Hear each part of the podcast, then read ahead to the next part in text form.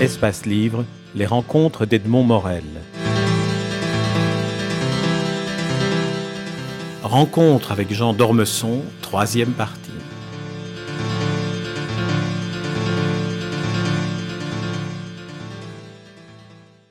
Alors, avant la mort, est-ce qu'il y a une vie? Oui, il y a une vie.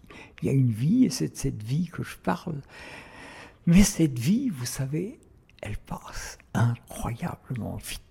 Elle passe très très vite. Et quand j'étais jeune, je me suis dit, je ne croyais pas beaucoup que j'allais vieillir, je pensais que j'allais mourir, je pensais que j'allais mourir assez vite. L'idée que j'aurais vu le 21e siècle me paraissait mais invraisemblable. Je me disais, je serais mort bien avant le 21e siècle. Voilà, qu'est-ce que qu'ai-je donc fait? Eh bien, la première réponse est, je ne suis pas mort, j'ai vécu. Et vous savez, en littérature, comme dans la gendarmerie, on avance à l'ancienneté. Alors forcément, au bout de 80 ans, j'occupe une petite place dans la littérature française. Mais c'est vrai qu'on peut se dire, ces années qui passent si vite vont être suivies par une éternité. Qu'est-ce que c'est que cette éternité? Je vous ai dit que je passais souvent pour un écrivain du bonheur. Je passe aussi pour un écrivain catholique. Je ne suis pas un écrivain catholique. Je suis agnostique. Alors on me dit agnostique, est-ce que c'est être athée? Pas du tout, je ne suis certainement pas athée. Agnostique veut dire que je ne sais pas. Il y a des gens qui savent autour de moi, Peggy ou Claudel, savent que Dieu existe. Sartre sait très bien que Dieu n'existe pas. Moi je suis comme la majorité des gens, je ne sais pas. Mais évidemment, j'espère.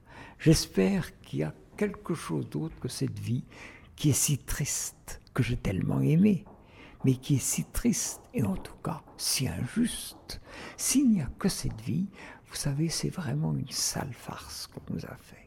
Alors j'espère qu'il y a autre chose. Et je dis aussi, pardon de me citer, si Dieu n'existe pas, la mort perd beaucoup de son charme. Évidemment, euh, supposez que si Dieu n'existait pas, je sais que ma grand-mère serait désespérée, je connaîtrais beaucoup de gens désespérés.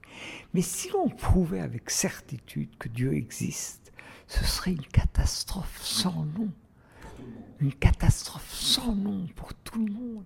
Dieu est caché. Dieu est quelque chose qui ne se révèle pas à nous.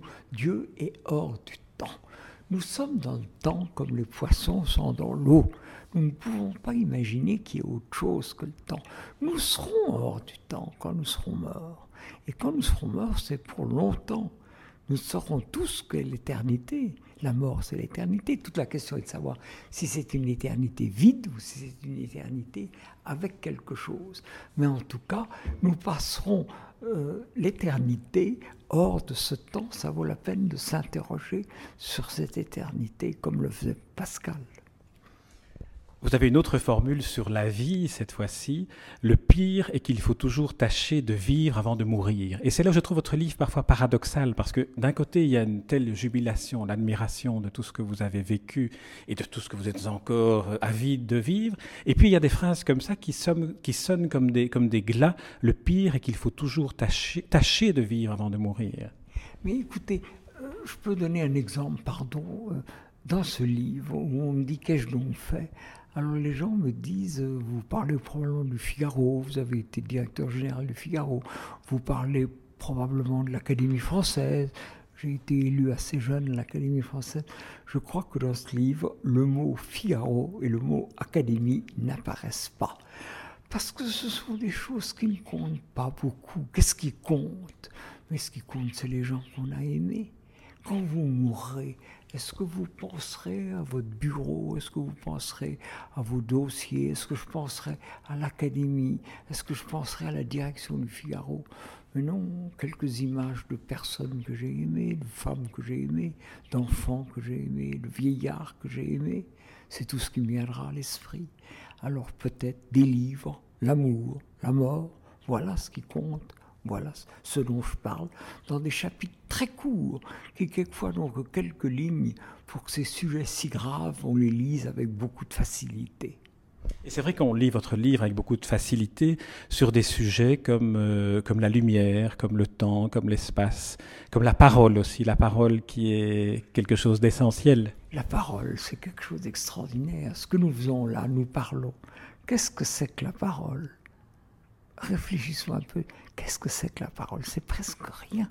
C'est de l'air qui passe d'une bouche à une oreille, c'est-à-dire d'un cerveau à un cerveau.